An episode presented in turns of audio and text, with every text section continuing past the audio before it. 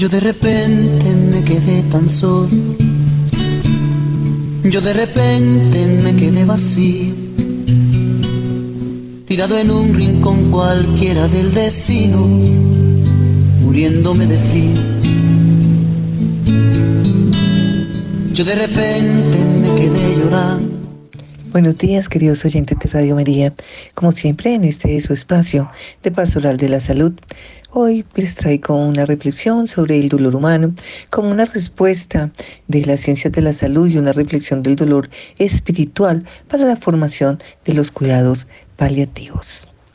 Esta reflexión está relacionada con un proyecto muy importante de investigación sobre la salud espiritual en estos cuidados paliativos, presentado al mundo desde una filosofía y desde una educación religiosa. Importante tenerlo en cuenta porque muchas veces no vemos la magnitud de la importancia de este cuidado eh, espiritual. También hacemos una reflexión o hago una reflexión acerca del dolor humano a partir de tres momentos. Primero, analizaré el dolor como realidad antropológica. Luego, también es dar una a entender cómo las ciencias de la salud han aportado a esa realidad. Y por último, hacer un análisis del dolor espiritual, reconociendo que es importante en el acompañamiento de la persona, sobre todo en los cuidados paliativos, siendo el objetivo de eh, esta reflexión invitar a pensar la forma en que se podría atender el dolor humano de una manera integral. Hay palabras claves, está tratamientos médicos, cuidados paliativos, antropología, dolor y dolor espiritual. Este artículo FAS es una reflexión de verdad muy importante y que nosotros debemos entender para poder comprender y acercarnos de una manera asertiva a la persona que se encuentra en ese proceso, en su último proceso, en un desprendimiento de vida, en un desprendimiento a lo que ella pertenece, perteneció, a lo que ella siente que es suyo y que le duele dejar. A pesar de ese dolor, también hay un sufrimiento. Nosotros al contemplar el cosmos en sus realidades sensibles e imponderables, tenemos la oportunidad de sorprendernos con el fenómeno del dolor. Podemos pensar en él como un obstáculo para la realización humana, como una herramienta para la superación personal rumbo a la perfección catarsis o purificación hacia la plenitud, o simplemente como un acontecimiento inherente a la condición humana que no contiene ningún valor agregado para la superación de este complejo y variado estado de cosas llamado vida. Son tres posiciones igualmente válidas, pero no igualmente importantes. Es cierto que el dolor puede convertirse en un obstáculo para llevar adelante muchos planes en la vida, pero eso no quiere decir que el dolor sea negativo. Absolutamente hablando, el dolor puede llegar a ser un elemento útil para alcanzar la realización personal e inclusive la perfección.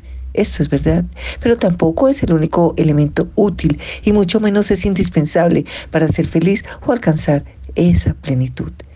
Este existe y es una realidad que debemos asumir con seriedad y madurez. No podemos despreciarlo como un acontecimiento aislado y egoísta dentro de nuestro itinerario peregrinante en la vida de todo hay un poco.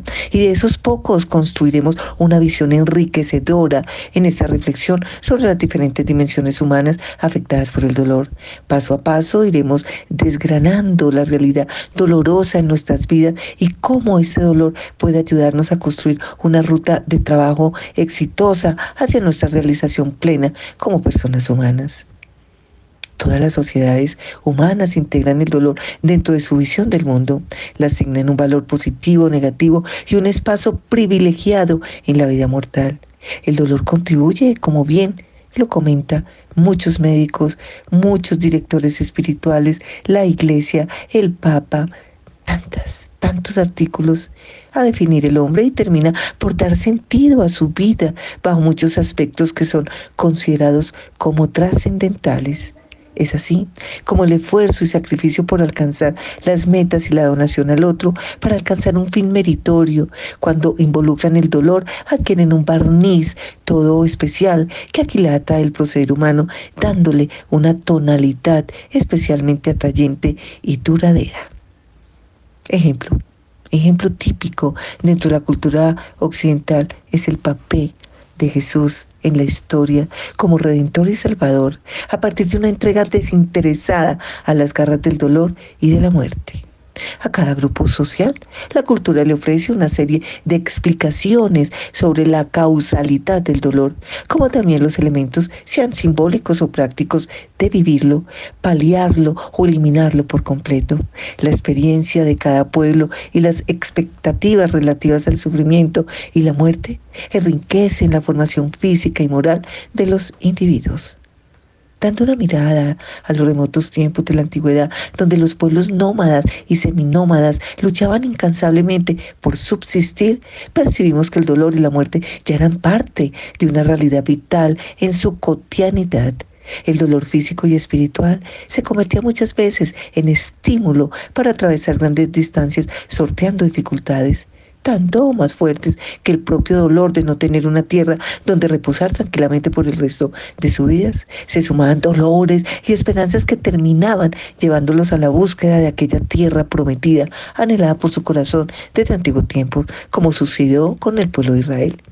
En el judaísmo, el dolor se convierte en un mal incomprensible a la persona humana y sobreviene de un castigo propio al pecado del hombre. Tiene el sentido recordar al sufriente su condición pecadora y recomporarlo a la conducta adecuada. Convierte la propia condición humana en depositaria de una realidad fatal, como lo comenta em, en la enciclopedia de bioética eh, Ignacio Lucero. Él dice, el sufrimiento se considera un intruso que quizás desmiente la bondad del Creador y hunde en la desesperación. Se lo ve como una maldición, se lo hace coincidir con la absurdidad por otra parte, se advierte una pérdida del sentido humanizante y trascendente del dolor, lo que urge recuperar, porque se olvida que el dolor tiene una dimensión perfectiva y misteriosa.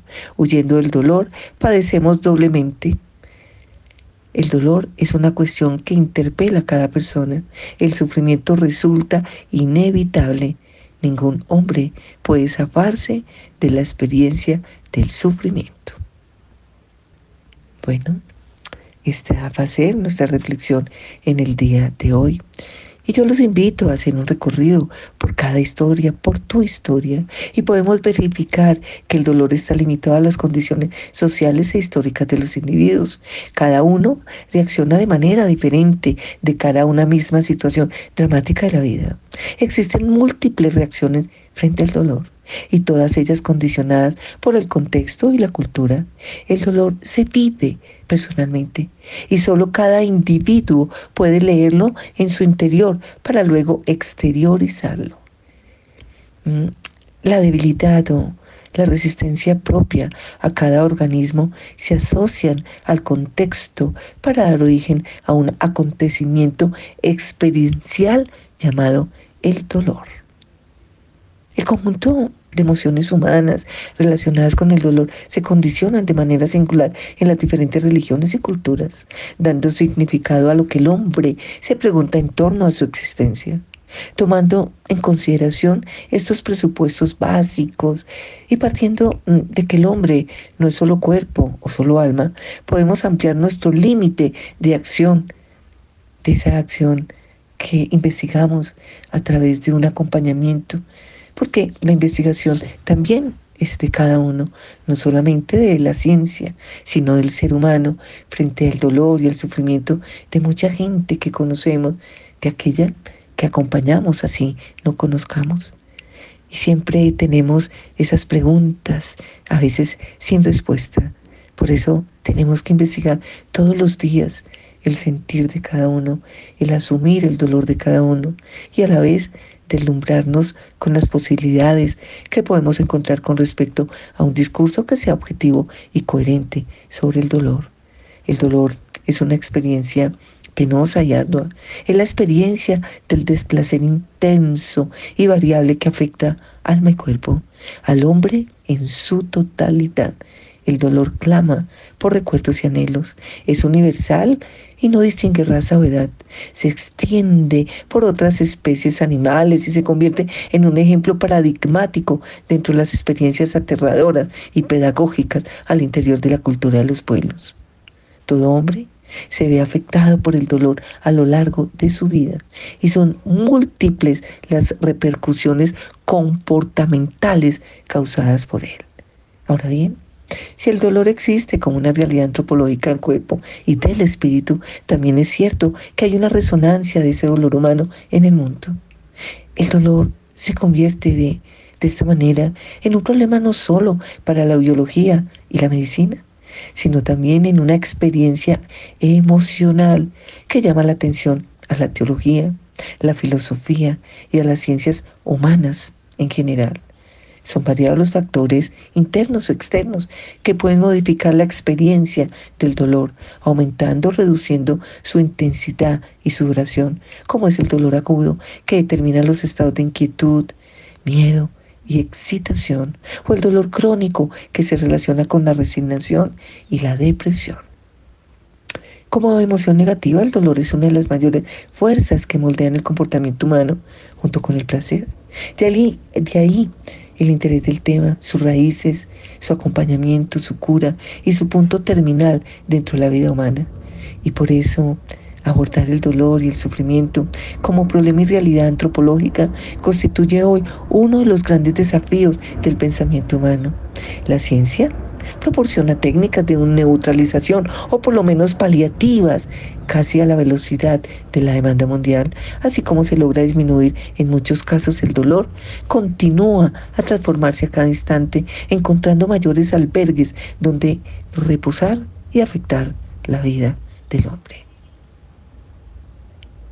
Es de verdad es importante nosotros tener esa capacidad de contribuir en la lucha contra, aportando amor, aportando acompañamiento, acompañando a esas personas en sus diversas posibilidades, desde esa comprensión, para nosotros ofrecerles a ellos una adaptación propia a ese fenómeno existencial exponiendo razones fundamentadas para promover trabajos interdisciplinarios conjuntos relativos al tema. El dolor se ubica en el cerne de la relación individuo-mundo y penetrando las experiencias personales no se reduce a un simple diagnóstico médico que puede ser monitoreado y controlado con ayuda de la medicina es quizás la experiencia popular más compartida por el hombre. Es un elemento que posibilita o imposibilita la comunicación con la totalidad del mundo y en la mayoría de casos con la propia estructura interna del individuo. Podemos identificar también la sensación tan satisfactoria y agradable de la cura y sus resonancias sociales y culturales. En fin, se nos abre un universo paradigmático en torno a esta emoción inherente a la persona humana, su libertad y su dignidad. Cabe pensar, ahora pensar, en el dolor no como estación fija o inmóvil, sino más bien como etapa transitoria, sea para la salud y recuperación o como paso para la muerte del individuo, que bien podría ser llamada su clímax. El trabajo de la medicina se autodefine prácticamente en acciones propias para paliar el dolor o erradicarlo por completo. Sin embargo, Existen múltiples casos en que lo único posible para la ciencia es brindar un acompañamiento que contribuya a mejorar la calidad de la vida del paciente, produciendo la inconsciencia o preservando la lucidez para que enfrente con dignidad su encuentro con la muerte. Además de toda la preocupación existente en torno de la erradicación o disminución de los síntomas dolorosos propios a la enfermedad, es imprescindible elaborar herramientas que asistan al paciente en medio de su drama interior con respecto a la vida, la existencia, la responsabilidad, la resignación y demás realidades presentes en la interioridad de la persona humana. Bueno, esa es la reflexión para hoy.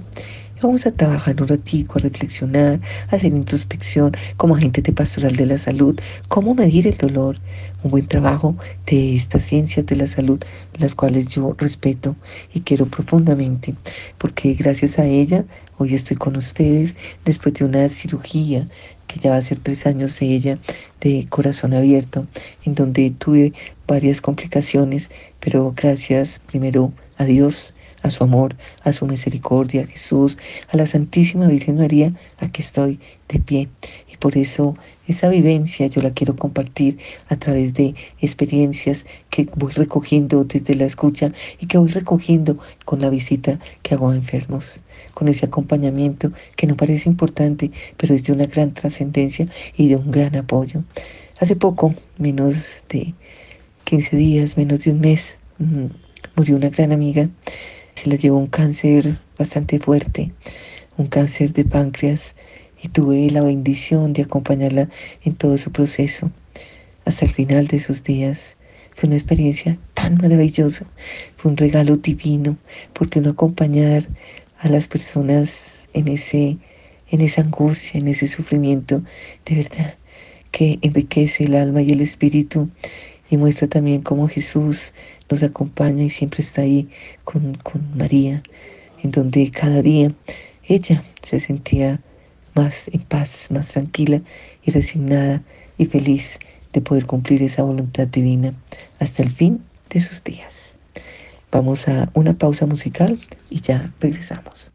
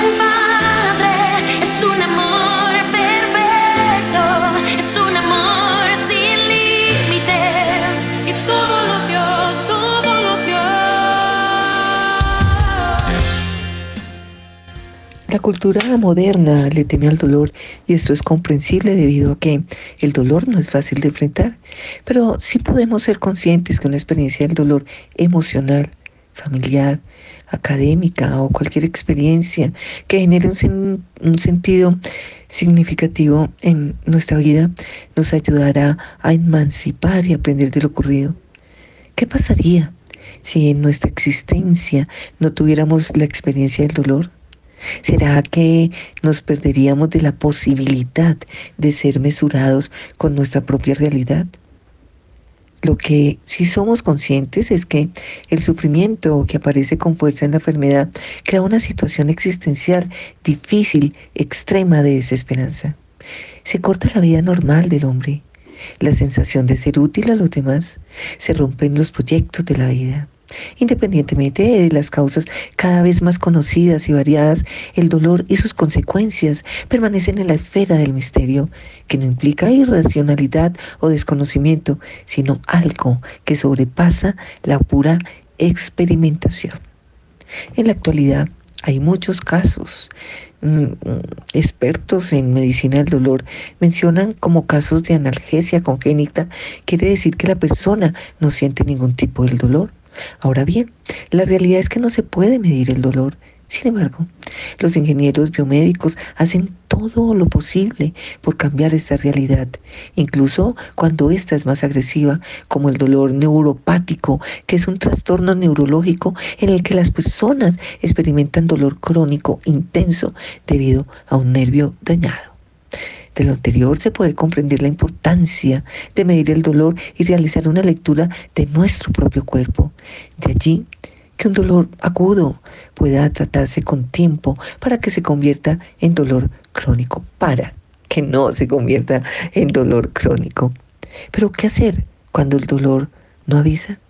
Siempre hay diversas formas que hoy la biomedicina ofrece como ayuda frente al dolor físico. Entre ellas encontramos fármacos y nos ayudan también en eso para poder medir el dolor, estimulación sensorial, cuantitativa y equipos que ayudan a detectar el umbral. Lo complejo de todo esto es que siendo el dolor algo subjetivo, depende no solo de la patología que lo provoca, sino de múltiples factores asociados, culturales, sociales, personales, edad, estado emotivo, situación cognitiva y las experiencias dolorosas previas. Ahora bien, como el dolor es subjetivo, es importante que el especialista evalúe este aspecto en su paciente y le ayude a tolerarlo sin tratar de generalizar lo que se ha dicho de la enfermedad. Para ello se pueden aplicar las escalas numéricas, una escala categórica y analógica. En la escala verbal ordinaria, el paciente selecciona el grado de dolor entre una serie de categorías que se le ofrecen. La más antigua consta de 4 grados de dolor, ninguno leve, moderado e intenso. Es fácil que estos cuatro niveles se queden cortos en relación con la necesidad del paciente para expresar su dolor y además algunos eh, pacientes dicen que la diferencia entre leve y moderado es menor que entre moderado e intenso. Por ello, se han utilizado otras escalas similares, pero en las que se han ampliado las categorías a elegir, como las de cinco puntos, sin dolor, dolor leve, dolor moderado, dolor intenso, el peor dolor imaginable. O la de ocho puntos, sin dolor, apenas se nota, muy leve, leve moderado, intenso, muy intenso, insoportable. El diagnóstico acerca del dolor puede ser más complejo en personas con dificultades comunicativas. Entre ellas se encuentran limitaciones diversas como enfermedad mental, edad, discapacidad, etc. En estos casos también se puede utilizar otra herramienta de medición del dolor. Entre las herramientas que valoran el dolor desde un punto de vista multidimensional, una de las más reconocidas y utilizadas es el cuestionario del dolor de McGill. Es un cuestionario que se puede autoadministrar, es decir, no necesita de un encuestador y está traducido al castellano y evaluado en pacientes españoles. Todo esto ustedes dirán, Carmen Lucía, ¿de qué está hablando? Sencillamente tenemos que tener en cuenta y conocer el contexto de, ese, mm, de esa persona a la que vamos a acompañar o estamos acompañando. ¿Cuál es su umbral del dolor? ¿Mm? Porque a veces su cara nos muestra ese dolor tan fuerte y que, que cómo, cómo la afecta o cómo lo afecta. Y es, es muy importante de verdad para nosotros en ese acompañamiento conocer cuál es esa intensidad del dolor hay una categórica y una representación de la figura humana en la que debe señalarse exactamente el lugar en que se localiza el dolor. Sabemos que hay dolores que son el, dolor primario y el dolor reflejo, y a veces es como que se riega por todos lados el dolor que la persona no sabe decirlo. ¿Por qué? Porque pues estando nosotros con ellos, de dónde te duele, no, aquí y allá. Yo no también pues es como el puente entre el médico, entre la familia, entre, entre los dos, tanto él ese, ese paciente, esa persona que está em, sufriendo, esa persona que, no puede a veces expresarse, es importante ayudar, la verdad. Y a nosotros también nos, nos permite obtener un valor para cada una de las dimensiones. Y al ir sumando estas puntuaciones parciales se obtiene el valor de verdad mm, denominado como índice de valoración del dolor. Es muy importante. No somos médicos, ni más falta que lo seamos, somos sencillamente apóstoles del amor del Señor, servidores de su reino. Y qué, qué bendición cuando nosotros podemos acompañar a todas estas personas que sufren tanto con ese con un dolor, el que sea, por el motivo que sea.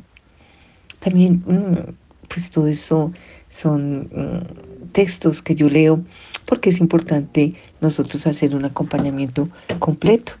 Y en los diferentes másteres del dolor se han analizado formas de ayudar a las personas a identificar su proceso, que es también muy importante, ayudarlos a identificar su proceso. Eso ayuda a que ellos también sientan la paz y sientan tranquilidad frente a, ser sinceros y a ser honestos con uno. Sabemos y lo hemos hablado muchas veces de que mm, las personas siempre buscan que su dolor sea anónimo.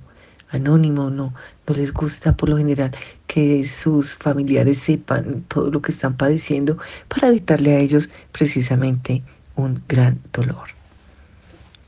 Es muy importante nosotros mm, tener claridad de la reflexión sobre el dolor mm, y eh, los científicos siempre han llevado a cabo eh, muchas eh, mucho conocimiento, mucha investigación para ayudar a estas personas sin embargo, pues aunque estas herramientas han sido gran utilidad para el personal de la salud que asiste al dolor, porque nosotros asistimos al dolor.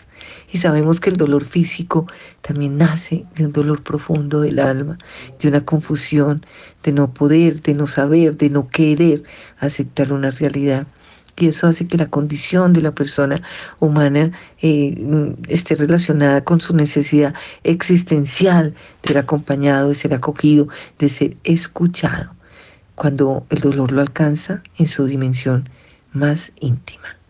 Ahora viene un punto muy importante, que es el dolor espiritual en los cuidados paliativos. Hoy sabemos que las enfermedades suceden por múltiples acontecimientos Además, todos, cuando logramos reflexionar nuestra existencia, comprendemos que enfermamos y morimos. Y aunque no podemos combatir la muerte, no aún ni siquiera en la criogenización de cada vez, tenemos la certeza de lo que va a pasar. Si podemos ser conscientes de actitudes que nos hacen cada vez más humanos y que nos ayudan a reconocer el carácter axiológico de cada persona, que es su dignidad. De allí la importancia de los cuidados paliativos como una respuesta a nuestra fragilidad humana y el ejercicio de la caridad con el otro. La presencia de una enfermedad avanzada, progresiva, incurable, necesita de esos cuidados y de nuestro acompañamiento. Y esta es una guía. También la falta de posibilidades razonables de respuesta al tratamiento específico la presencia de numerosos problemas o síntomas intensos, múltiples, multifactoriales y cambiantes. El gran impacto emocional en paciente, familia y equipo terapéutico, muy relacionado con la presencia explícita o no de la muerte. Pronóstico de vida inferior a seis meses. Ok, solo nuestro Señor sabe el día y la hora y el tiempo. A veces los médicos eh, a los cabales yo respeto y de verdad admiro y quiero. Ellos, eh, dependiendo de, un cáncer, por ejemplo, en fase terminal, ellos dan un, un tiempo aproximado, pero pues a veces puede ser menos, a veces puede ser más, pero es aproximado. Hablar de cuidados paliativos es reconocer el esfuerzo humano por comprender, aceptar y ayudar a la experiencia del dolor. Caso concreto ha sido la forma en que las ciencias cada vez inventan formas de atender a esta realidad humana. Es claro que el dolor está en la persona. Por esa razón es importante reconocer el dolor desde su integralidad. Para conseguir esta comprensión se ha nombrado la categoría de dolor total. Ese dolor no se logra medir con las pruebas tecnocientíficas, pero esto no indica que no exista o que no se viva. Por eso, yo les voy a dar a continuación o se muestra la necesidad de pensar en este dolor como un intento de mirar al ser humano desde su integralidad. Asimismo, se hace una invitación para que nosotros como cuidadores de profesión, porque somos enviados en el amor de Jesús, para que todos aquellos que deseen serlo, lleguen a serlo. Es muy importante la espiritualidad en el momento de morir. Hay un libro de Richard Reusch, mm, se llama Morir Bien, es una guía para afrontar con valor y dignidad la experiencia de la muerte. En su texto expresa que los cuidados espirituales en los morimundos moribundos deben ser una tarea compartida, tanto el grupo de profesionales que los asisten como de sus familiares. No obstante, Argumenta que en este momento el arte de saber escuchar es el único saber que genera esperanza al moribundo. ¿Nos damos cuenta?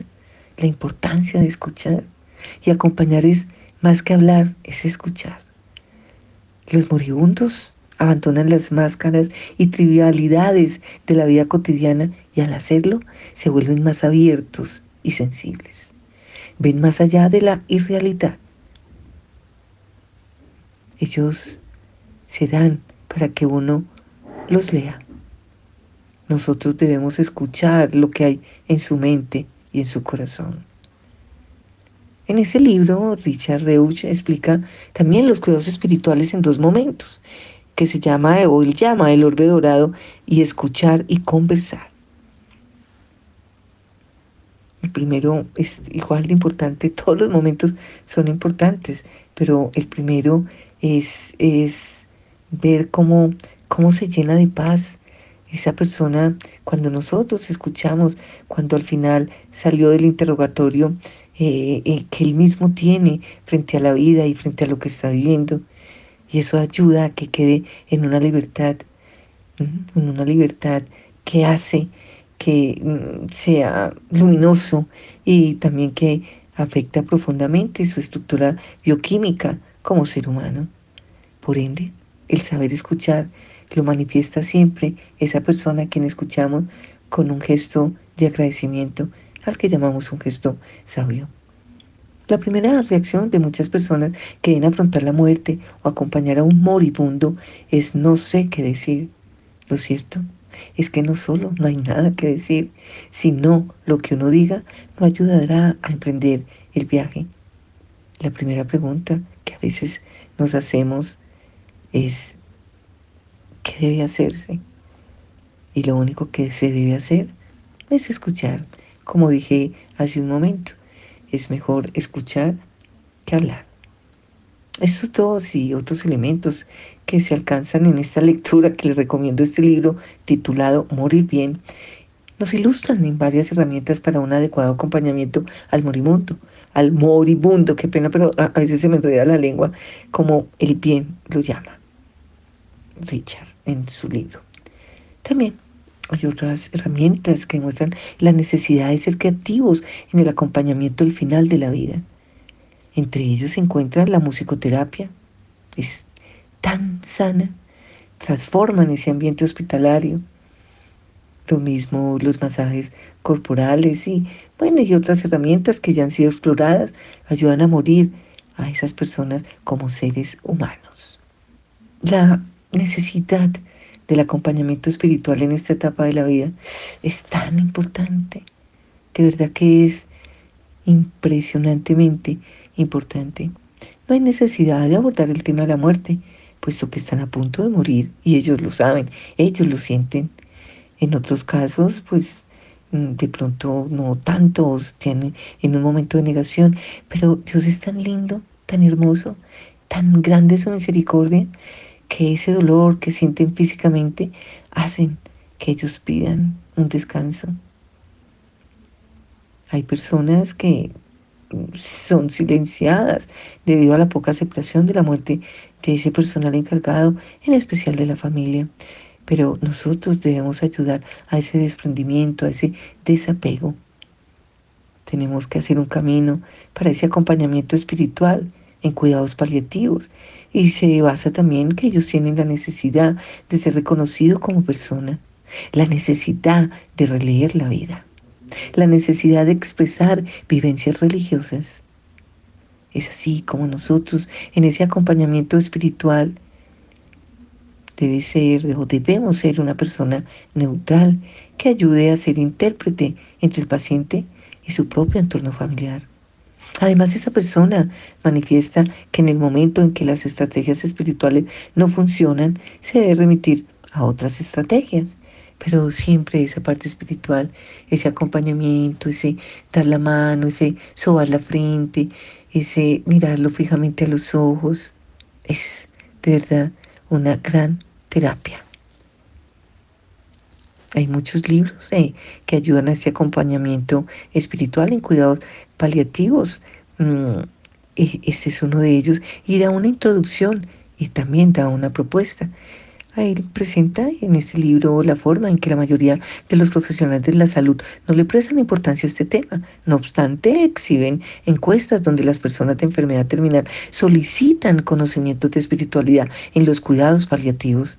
Pero los profesionales en la salud a veces no es porque sean malos, ni mucho menos, ni más falta, pero no saben abordar los interrogantes espirituales que tienen los pacientes, ocasionando con esto una conspiración del silencio ellos también aluden en este proceso la relevancia de las necesidades en el acompañamiento espiritual, que ya han mencionado muchos expertos en el tema, y ellos respetan, respetan mucho esa necesidad.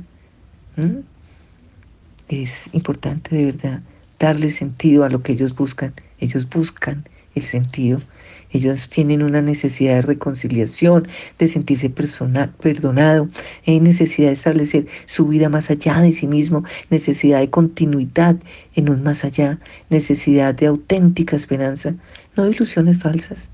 Esta última es de la comprensión y conexión con el tiempo.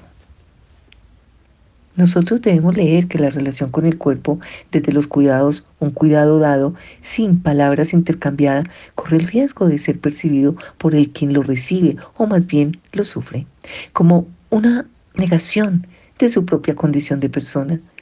La relación dialógica, desde la escucha activa, se trata de crear espacios no amenazantes en los que se pueden expresar angustias, miedos, esperanzas, dudas, la relación con el pasado y el presente desde la reconciliación, la relación con los roles familiares y sociales desde el reconocimiento, la relación con sus recuerdos espirituales desde la explotación y potenciación de los mismos. Se hace también palpable el reconocimiento de las realidades que hoy, con el avance de la disciplina, podemos atender entre ellas el acompañamiento a morir, sobre todo cuando la mayoría de las personas que rodean al enfermo carecen de esa cualidad, de, esa capacidad que no saben prestar al enfermo la necesaria ayuda, que sus temores y angustias ante su propia muerte les incapacitan para tener esa comunicación. Además, el contexto en que vivimos no nos invita a hacerle cara a nuestra existencia fatal y en el ambiente cultural actual se rechaza la muerte, enmascarándola con la enfermedad y se priva al moribundo de su propia muerte. Lucas 1.13 lo habla. Por eso es muy importante mm, ah, conocer mucho más acerca de la muerte y del sufrimiento. Y no se dirige únicamente a un esfuerzo por valorar el final de la vida de una persona, esta cultura del ocultamiento de la muerte ha conducido a una pérdida del sentido humano de la muerte y a un abandono del moribundo. Ya no se muere en familia en la propia casa, circundando del efecto de los seres queridos. Las estructuras sanitarias se han hecho impersonales y se circunda al moribundo, al moribundo y es como enredada de un blindaje casi impenetrable. También incluso para los familiares más queridos. Cuando la muerte ha hecho su acto de presencia, al muerto se lo transfiere y se elimina cualquier signo suyo en la unidad hospitalaria. Se ha olvidado la dimensión humana de la muerte. Por eso, mi propuesta, desde todo lo que he dicho, desde todo esto anterior, es una propuesta investigativa, es una propuesta de conocer más a fondo cada persona, cada ser, su actuar, su sentir, porque todos sentimos diferente, miramos el dolor diferente, lo vivimos diferente.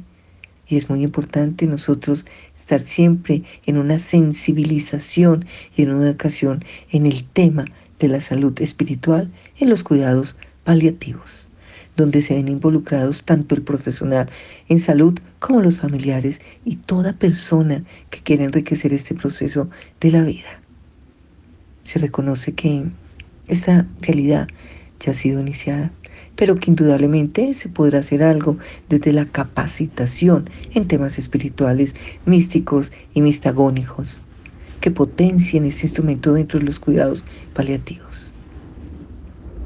Estos temas se tendrán que manejar con mucha armonía donde ninguna experiencia de la vida del otro desencaje en el quehacer del cuidador. Antes bien, se partirá de lo que dice el otro para ayudarlo a realizar su viaje escatológico, su viaje o su Pascua. Partiendo del último reto del cuidador espiritual, se debe tener en, eh, presente su disposición a los intercambios de pensamientos, sentimientos y angustias con el enfermo. Para ellos es fundamental una relación de confianza, sinceridad y amistad.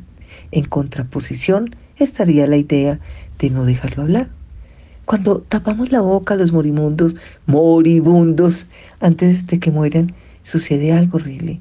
Entre ellos y nosotros crece un silencio más profundo que una tumba. Si impedimos que los moribundos hablen antes de partir, la piedra que cae en el pozo se hundirá para siempre sin que se oiga el chapoteo de su respuesta. El sentido del oído es el primero que se desarrolla y en casi todas las teorías se asegura que es el último que se pierde. Por eso, sintonizarse con el proceso de quien está muriendo es posibilitar que él maneje el ritmo del lenguaje, para que esto, la capacidad auditiva y visualización corporal, ayudará a saber si se está haciendo una compañía eficaz. Además, el lenguaje posibilita cantidad de sensaciones y consuelos a la persona en el caso de que ésta no pueda hablar. Es importante comprender que ella no es el límite de la comunicación. Es muy importante, muy importante ayudarlos. Nosotros debemos conocer, se ha escrito con referencia al tema del dolor espiritual, que lleva a pensar en unos retos para la persona que deba y quiera ser un cuidador del enfermo en cuidados paliativos. Estos podrían ser algunos. Debe ser tolerante, no debe tener miedo a las preguntas difíciles, debe tener conciencia de sí mismo, conciencia para el otro, lo que llamamos alteridad, capacidad de hacer silencio superar las adversidades de las edades para la diversidad de acompañamientos, saber diferenciar el acompañamiento en una enfermedad sorpresiva a la de mayor tiempo, tener creatividad en las estrategias para ayudar al enfermo a sentirse tranquilo, capacidad de escuchar y conversar, capacidad de reconocer la trascendencia en toda religiosidad o filosofía de vida. Vamos a nuestra última pausa musical. Lo dejo en reflexión como siempre. Eh, y cada uno en esa introspección a la que invito se dé cuenta de esa capacidad de amar, de llevar amor, de llevar a Jesús, de llevar el Evangelio que Jesús mismo.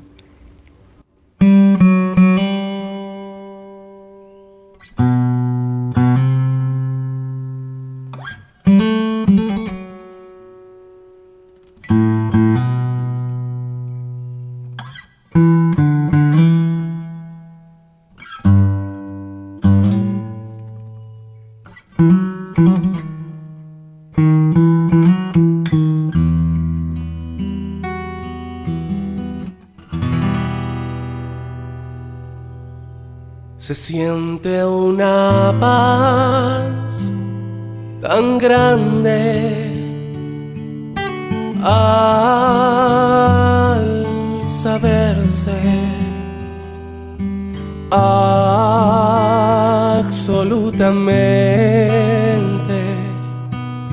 pobre. Se siente una paz tan grande al saberse absolutamente pobre. Y al no contar más que con Dios contar más que con Dios. Absolutamente pobre y al no contar más. La palabra paliativo proviene del latín palleum, que significa manta o cubierta de esta forma se hace referencia al hecho de mejorar síntomas o sufrimiento. Se fundamenta en aliviar el dolor, así como otros síntomas que acompañan la enfermedad. También considera los problemas psicológicos, sociales y espirituales con el objetivo de alcanzar la máxima calidad de vida, tanto para el paciente como para su familia. El procedimiento paliativo se debe construir con base a las metas y preferencias del paciente y su familia. De esta forma y con el apoyo de los profesionales de la salud, deben ser capaces de tomar decisiones informadas.